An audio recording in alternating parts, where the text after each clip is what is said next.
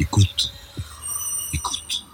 Bonjour, euh, mon invité aujourd'hui est Sophie Bessis et nous allons bien sûr avec euh, Sophie parler de Tunisie puisque c'est le dixième anniversaire de la révolution du jasmin. Bonjour Sophie. Bonjour Pascal. Alors, dix ans après, peut-on parler d'un désenchantement, d'un enthousiasme qui aurait été douché? Est-ce qu'on se demande tout ça pour ça en Tunisie? Ou est-ce que néanmoins, euh, pour prendre une expression qui a été galvaudée, néanmoins le bilan de la révolution est globalement positif? Alors, il y a évidemment en Tunisie actuellement un désenchantement. Un désenchantement profond qui touche une majorité de la population tunisienne, dont beaucoup se posent la question du tout ça pour ça. Ça, c'est absolument certain.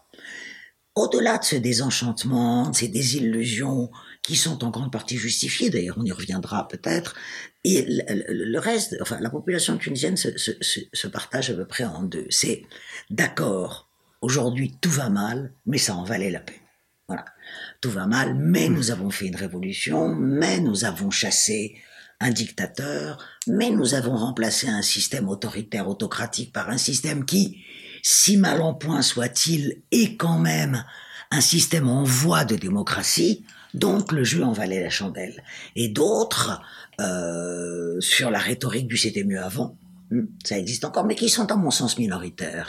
Dans euh, tous les pays il y a, où il y a une révolution, il y a euh, Goodbye Lénine, euh, il y a tout cela. Et donc, est-ce que c'est pas en fait un socle un peu irréfragable dans tous les pays? En fait, il y a aussi euh, dans tous les pays, y compris qui n'ont pas fait de révolution, le fait de dire que c'était mieux avant. Donc, est-ce que c'est différent en Tunisie que dans d'autres pays? Il y a des spécificités dans, dans ce c'était mieux avant tunisien. tunisien. D'abord, c'est vrai que tout pouvoir autocratique donne une impression de stabilité hmm. et de sécurité. Et aujourd'hui, en Tunisie, il n'y a ni l'un ni l'autre. Donc, forcément, il y a une certaine nostalgie de, bon, d'accord, il fallait euh, qu'on n'ouvre pas la bouche, il fallait qu'on se taise, on avait peur, mais on pouvait se balader dans les rues, on était en sécurité, le coût de la vie n'augmentait pas à l'allure à laquelle il augmente euh, maintenant, et euh, il n'y avait pas d'attentats terroristes, etc., etc. Donc il y a cette, il y a cette, cette partie du c'était mieux avant. Il y a aussi le fait que un certain nombre d'acteurs, et non des moindres de l'ancien régime, se sont recyclés dans le poste 2011. Hein, il y a beaucoup de responsables du régime de Ben Ali qui, sont à des postes d'autorité, à des postes de responsabilité dans la configuration actuelle. Et ils alimentent évidemment le, au fond, nous, nous étions de grands serviteurs de l'État, regardez ce qui se passe maintenant et regardez ce qui se passe dans notre temps. Troisième élément du, c'était mieux avant ou assimilé, si l'on peut dire, c'est la donnée islamiste la donnée islamiste qui est extrêmement importante dans la mesure où euh, l'hégémonie islamiste sur le pouvoir tunisien à partir des élections d'octobre 2011 a incontestablement contribué au délitement de l'État tunisien. Euh, le, le, le programme, si l'on peut dire, ou le projet du parti Al-Marva n'était pas de consolider l'État, mais au contraire d'une certaine façon de le faire éclater pour mettre autre chose, à la place, pour mettre son État ou sa conception de l'État à la place. Et il est vrai que sa gestion, surtout quand elle a été univoque, d'octobre 2011 à euh, octobre 2013, euh, décembre 2013, a été une gestion catastrophique à ce niveau-là. On a assisté à un délitement d'État, à un affaiblissement, à la constitution d'une base sociale de Narva sur les deniers de l'État par des dizaines et des dizaines de milliers de, de, milliers de recrutements dans le secteur public, etc., etc. Et il y a aujourd'hui un parti dirigé d'ailleurs par une femme qui est la seule femme euh, chef de parti au Parlement, qui se revendique explicitement, elle a au moins le mérite de la clarté, d'être pro-Ben D'être pro-Ben Ali. Son parti s'appelle le Parti d'Historiens Libres et euh, son, son créneau, son unique et seul créneau, c'est la lutte contre Nahda. D'ailleurs, pas forcément au niveau de la modernité et du progrès sociétal, parce qu'elle est assez conservatrice sociétalement, mais en disant, voilà, Nahda a mené le pays à la ruine, euh, a détruit l'État tunisien, donc la priorité, c'est de les jeter dehors. Et dans une partie de, de, de, de, l'opinion tunisienne, cette rhétorique marche. Elle a combien de parlementaires? Euh, si mes souvenirs sont bons, elle a une vingtaine de parlementaires, mais elle caracole en tête des sondages aujourd'hui. D'accord. Elle caracole en tête des sondages et euh, et voilà, donc euh, elle est un élément, elle n'est pas une démocrate, elle est une nostalgique avérée et publique de l'ancien régime, et, et ce qui est, euh, ce qui la renforce d'une certaine façon, c'est à mon avis la énième erreur politique de ce qui reste de la gauche, parce que la gauche a été laminée euh, au cours de ces dix dernières années, il faut bien le dire, elle avait encore une véritable existence politique en 2011, eh bien c'est qu'une partie de la gauche tétanisé, disons, par euh, effectivement l'ancrage de la donne islamiste dans le paysage politique, eh bien une partie de la gauche préfère aller vers ce parti d'historiens nostalgiques euh, en disant la priorité c'est la lutte anti-islamiste. Donc ça la renforce aussi. Si on rembobine le film, qu'est-ce qui a été mal pourquoi ça s'est entre l'enthousiasme de la révolution, un enthousiasme au niveau mondial. La Tunisie apparaissait comme le pays modèle, comme le premier pays arabe à faire une révolution non seulement pacifique et démocratique. Euh, il y a eu le prix Nobel de la paix attribué à la société tunisienne euh, en 2014, au quartet, en 2014, qui incarnait les syndicats mais aussi la société. Tout à fait. Euh, et alors, est-ce que c'est dès le départ parce que l'économie n'a pas suivi et pourquoi l'économie n'a pas suivi? Est-ce que les pour qu'est-ce qui a fait fuir les investisseurs? Quelles sont les répercussions de l'intervention militaire euh, occidentale en Libye par rapport aux troubles économiques tunisiens? Qu'est-ce qui a fait que l'économie tunisienne a été encalaminée très rapidement après la révolution, ce qui est une source importante de mécontentement? Alors, euh, il est évident que, le problème libyen constitue un foyer cancéreux aux portes de la Tunisie incontestablement. Que le commerce avec la Libye, euh, qui était très important puisque la Libye ne produit à peu près rien, ne produisait à peu près rien, donc euh, s'alimenter en Tunisie, l'afflux de Libyens en Tunisie, euh, la moitié des cliniques qui existent dans les grandes villes du, sud tunisien, c'est pour les Libyens hein, qui venaient se faire soigner en Tunisie, bien évidemment, les travailleurs tunisiens en Libye, tout cela était un poumon économique qui a disparu, plus ou moins. Encore que, bon, un certain nombre de Libyens argentés continuent d'acheter des appartements en Tunisie, euh, de, venir se faire soigner dans les cliniques privées tunisiennes. Il y a aussi le fait que, évidemment, euh, la, Libye a été un repère pour les djihadistes tunisiens, bien entendu, et que donc euh, ces, ces foyers djihadistes sont aux portes de la Tunisie. Avant, il fallait qu'ils aillent se cacher ailleurs. Bon. Euh, parce qu'elles existaient. Hein. Il ne faut pas oublier hmm. que le djihadisme n'a pas apparu après, 2011. Euh, il existait avant, il était férocement réprimé, ce qui fait qu'on ne le voyait pas. Et... Il y a eu quelques attentats avant 2011. Tout à fait. Mais une, une, des grandes erreurs, disons, mais que l'on peut comprendre de, l'immédiat post-révolution, c'est qu'il y a eu une amnistie générale en février 2011, c'est-à-dire tout de suite après la chute de Ben Ali, trois semaines après la chute de Ben Ali, il y a eu une amnistie générale. Et on a mis tout le monde dans le même sac. Tout le monde a été considéré comme des prisonniers d'opinion, y compris les djihadistes, qui ont été libérés et qui ont évidemment repris du service immédiatement. Donc, y a, on n'a pas fait de différence entre par complicité, par naïveté, par. Euh, Je crois beaucoup par naïveté, mhm. beaucoup. Hein. Tout ce qui était euh, tout ce qui avait été fait prisonnier à l'époque de la dictature était présumé innocent. Mhm. Voilà, en gros, en gros, c'était cela. Bon, Ensuite, ce qui peut expliquer à la fois la grogne d'une grande partie des Tunisiens aujourd'hui et le mauvais état de l'économie, ce sont deux choses. La première chose qui explique la grogne, c'est qu'il a eu deux révolutions en une. Qu'on a cru qu'il n'y en avait qu'une. Mais il y en a eu deux. Il y a eu une première phase, celle de décembre 2010, qui qui tourne après l'immolation par le feu de Mohamed Bouazizi autour de revendications essentiellement sociales. Et le, mot d'ordre centralisateur de cette première phase, c'était dignité nationale. Euh, donc c'est pour la dignité, pour l'emploi, contre le chômage, contre l'augmentation du coût de la vie, contre le mal-vivre des, couches précarisées de la population. Et puis très vite, en atteignant les grandes villes, euh, la révolution et surtout à partir de la chute de, de, Ben Ali, c'est-à-dire à partir du 14 janvier, la révolution s'est transformée en une révolution politique. Et elle a été menée avec d'autres mots d'ordre, avec d'autres acteurs politiques, avec d'autres classes sociales d'ailleurs, parce que bon, toute la bourgeoisie intellectuelle, etc.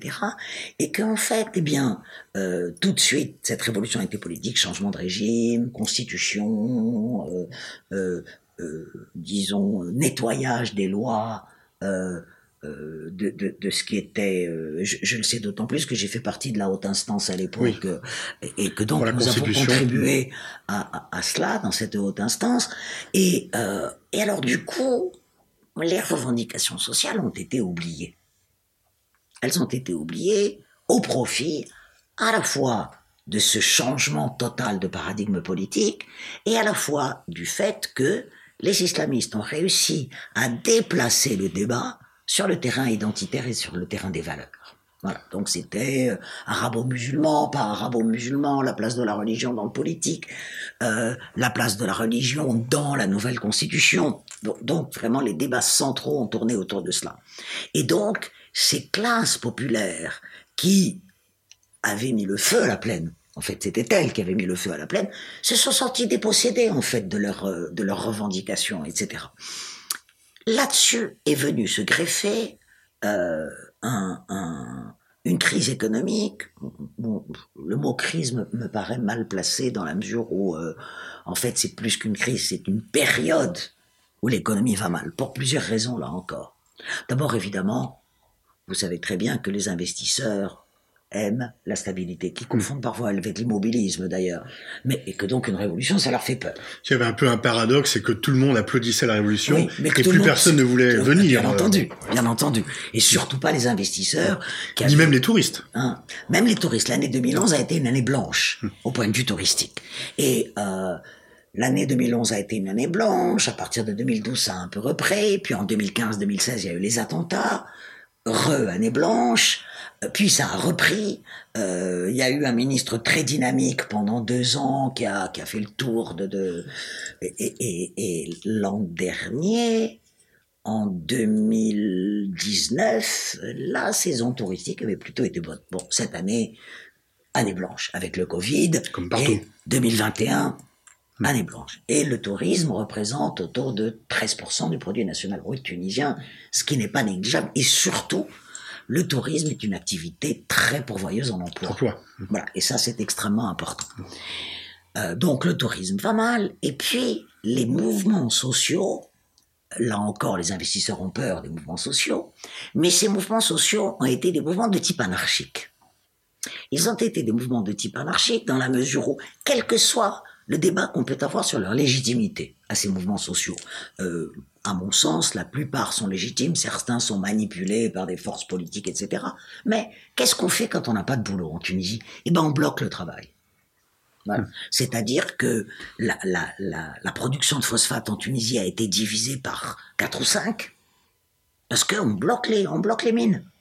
La production de pétrole, on a fermé les robinets. Ça a été rouvert récemment à la, au, gisement de pétrole de Kamour dans le sud tunisien, près de Tataouine, mais c'était une saga pas possible parce qu'il y avait eh bien des groupes de jeunes chômeurs du coin qui ont fermé les robinets et qui a dit si vous ne vous donnez pas du travail à tout le monde, on les rouvre pas les robinets. Mhm. Alors évidemment, les pouvoirs qui se sont succédés ont, ont une crainte, c'est que ils ne veulent pas de violence, ils ne veulent pas réprimer violemment. Et d'ailleurs, le voudrait-il que ce serait très difficile? Par exemple, pour Camour, ils ont envoyé la police du, chef-lieu du coin, et les policiers du chef-lieu du coin ont dit non, non, on n'y va pas, ce sont nos cousins, nous, il n'est pas question qu'on y aille.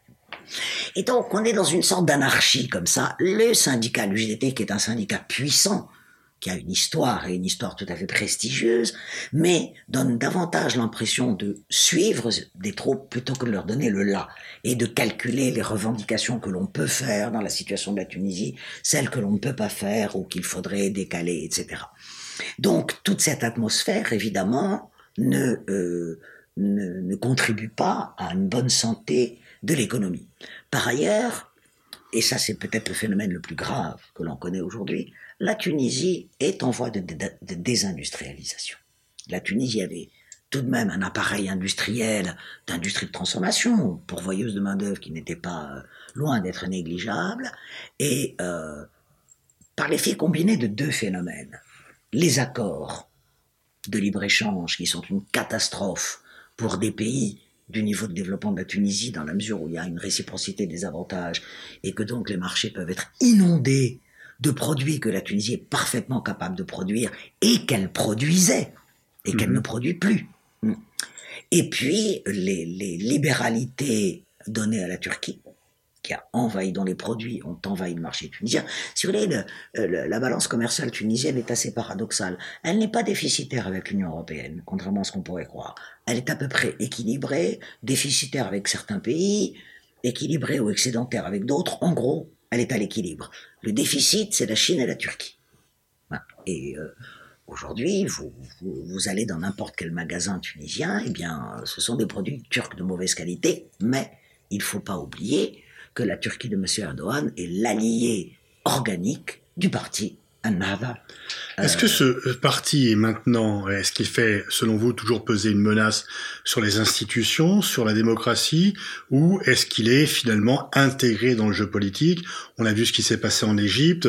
Il fut un temps où certains en Tunisie appelaient un coup d'État euh, Certes, pour. Mais personne ne le fait aujourd'hui. Voilà. Donc, euh, quelle est la situation d'Ennahda Est-ce qu'Ennahda est toujours, pour euh, une partie de l'opinion tunisienne, un repoussoir? Alors, je crois qu'il faut faire une différence entre jeu politique et démocratie. Ennahda est parfaitement intégré dans le jeu politique. Cela ne veut pas dire qu'Ennahda a intériorisé tous les principes de la démocratie. Ils ont néanmoins accepté on disait que l'hiver islamiste allait venir s'ils gagnaient les élections. Ils ont quand même accepté leur défaite électorale. Parce qu'ils ont, alors en 2011, aux élections à l'Assemblée constituante, ils avaient une majorité relative à l'Assemblée. Euh, aux élections de 2014, ils ont perdu, mais ils étaient le deuxième groupe à l'Assemblée, donc mhm. ils avaient une minorité de blocage extrêmement importante, qui explique en partie la cohabitation euh, entre le parti de, de, feu, le président de la République, et le parti Ennahda. Et aux dernières élections en 2019, ils ont également une grosse minorité, c'est-à-dire que le Parlement est totalement émietté. Avec, euh, et ils ont quand même, sur 217 députés euh, que, que, que, que, que comprend l'Assemblée, ils en ont 52 ou 53. C'est-à-dire que Ennahda est incontournable dans toute configuration politique que ce soit, à moins évidemment qu'il y ait euh, de la part des adversaires de Nava une véritable union autour d'un projet, autour de ce qui, ne risque pas hmm. d'apparaître. D'autant que il ne faut pas oublier, et ça c'est alarmant, Nava a perdu des voix, n'a cessé d'en perdre depuis 2011. À chaque élection, Nava et maintenant, Nava est réduit à son socle électoral qui, à mon sens, ne diminuera plus. C'est-à-dire que un arbre a une base d'environ 500 000 électeurs qui sont, qui sont ces 500 000 électeurs, quel que soit le cas de figure. Mais arbre a perdu des députés, mais au, profit d'un parti qui est à, la droite d'Anarda. C'est le parti Itilef Karama. Itilef Karama est un parti euh, salafiste que l'on pourrait appeler dans une configuration française d'extrême droite, bon, et qui a 20 députés, ou 21. C'est-à-dire toute la droite de la base radicale de a voté pour ce parti. Donc il ne faut pas croire que la perte d'influence de s'est faite au profit de partis plus centristes, plus, mais aussi de partis de droite. Maintenant, il est certain que a accepté le principe de, de, de, de l'alternance, de, de, du jeu politique démocratique, incontestablement, ça on ne peut pas. Et elle a accepté, d'ailleurs a accepté ce qui se passe aujourd'hui en Tunisie dans ses pires aspects, c'est-à-dire qu'elle s'est converti extrêmement vite à une politique clientéliste, à la corruption, ils ont appris, mais alors à la vitesse grand V. Ils ont un peu trop bien intégré le jeu politique. Ils ont appris à la vitesse grand V. Ça, il n'y a aucun problème. Euh, maintenant, il y a deux façons de voir les choses. Euh, alors, soit on dit que Nava a changé, soit on dit que Nava prend son temps. Hmm. Voilà. Et je crois que ce sont les deux exceptions, c'est-à-dire que euh, je pense personnellement que les islamistes ont beaucoup plus le temps devant eux que les partis, euh, disons, de l'arc politique traditionnel, et qu'il s'agit avec le temps qu'il faudra de réislamiser la société jusqu'à ce qu'elle tombe dans ses bras comme un fruit mûr. Maintenant, là où ils font erreur, à mon sens. Euh, alors, ça ne veut pas dire qu'il n'y a pas certains dirigeants, même de Nada, qui ne croient pas profondément au système démocratique. Moi, je crois qu'il y en a certains. C'est une minorité, mais il y en a qui ont, euh, et d'ailleurs, on les connaît en Tunisie, hein, qui certains ont quitté d'ailleurs les instances dirigeantes du parti. Euh, mais euh, Nada fait la même erreur, à mon sens, depuis 2011. C'est de ne pas vouloir comprendre que la société tunisienne d'aujourd'hui, quel que soit le conservatisme d'une partie importante de sa population, la société tunisienne d'aujourd'hui a été profondément marquée par l'ère bourguibienne, a été profondément marquée par la modernisation de ce pays, et que on veut bien être conservateur, mais on n'a pas forcément envie d'être islamiste. C'est ce que vous expliquez dans votre livre sur l'histoire de la Tunisie que vous avez publié il y a un an, effectivement. Alors, où en est cette société civile? Quelle est la part entre euh, ceux qui sont profondément conservateurs et euh, ceux qui euh, sont plus modernes et qui ont effectivement résisté aux tentatives des Nada au début? Et est-ce qu'il y a, parmi la jeunesse tunisienne, comment est-elle? Est-ce qu'il y a, est-ce que c'est le désespoir? Est-ce que c'est l'espérance en un avenir qui sera meilleur, même si c'est difficile d'être maintenant? Quelles sont, comment se situe la société civile tunisienne dans ses multiples composantes? Oui, je crois qu'il faut insister sur le multiple composante parce qu'elle est très hétérogène. Alors, ce qu'il faut comprendre, c'est qu'il y a deux sociétés civiles euh, parallèles qui ne se rencontrent pas. La société civile islamiste, euh, qui a plusieurs centaines d'associations culturelles, culturelles, euh, humanitaires, euh, caritatives, et, donc, et qui font leur boulot, bon, qui font leur, leur travail de d'islamisation, de de la sphère sociétale, si l'on peut dire. Et puis il y a la société civile que l'on peut appeler de moderniste, qui est également constituée de centaines d'associations également, euh, dans tous les domaines.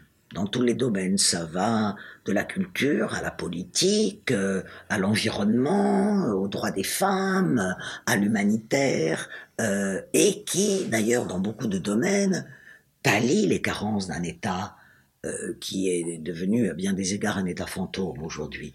Et cette société civile est extrêmement active. À mon sens, elle, c'est dans cette société civile que se forme la classe politique de demain, incontestablement. Et il y a en Tunisie, c'est vrai que la révolution, et donc cette liberté d'expression que l'on ne connaissait pas, cette a libéré une créativité tout à fait intéressante en Tunisie, au point de vue culturel et artistique, la Tunisie est un bouillon de culture au, vrai sens du terme. Je termine en disant que, au fond, une bonne partie de la jeunesse tunisienne n'est ni dans la société civile islamiste, ni dans la société civile moderniste, ou, et que, eh bien, euh, ces, jeunes euh, précarisés, ces 250 000 chômeurs diplômés, à peu près, ils ont mauvais diplôme, mais enfin, ils sont quand même chômeurs diplômés, euh, sont dans, dans, dans la revendication, dans le regret, dans l'aigreur, dans, et, et, et alimentent, et alimentent un courant d'immigration que l'on connaît en disant on n'a pas, on n'a pas d'avenir dans ce hmm. pays, et ont alimenté aussi les troupes qui sont parties faire le djihad. Au final, par rapport à la question initiale, est-ce que vous êtes en dehors de la crise de Covid-19, bien sûr, qui a fait la Tunisie comme tous les pays. Est-ce que vous êtes plutôt optimiste pour l'avenir de ce pays à moyen terme? Moi, je crois que la Tunisie a encore plusieurs années très difficiles à vivre.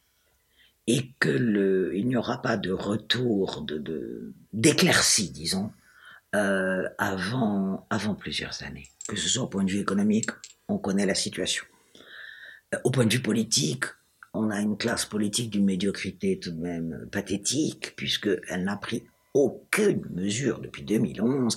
Il n'y a aucune vision à long terme, aucune stratégie économique. Euh, et puis en plus, elle est, elle est toute hein, bon, formatée par un néolibéralisme qui, qui, qui, ne, qui ne peut pas concevoir qu'il faille, dans certains domaines, changer de paradigme sur le plan économique.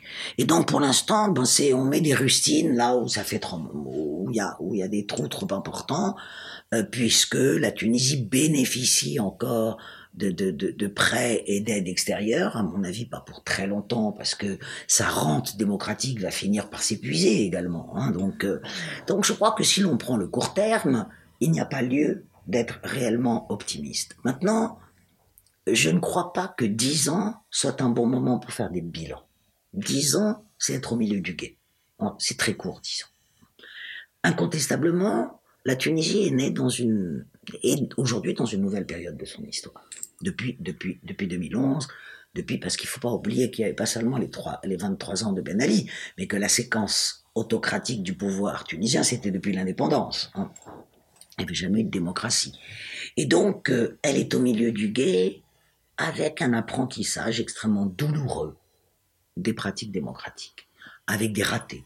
Au fond, euh, on peut être bon marxiste et dire que l'évolution linéaire n'existe pas et qu'il n'y a d'évolution que dialectique. Eh bien, on est là-dedans.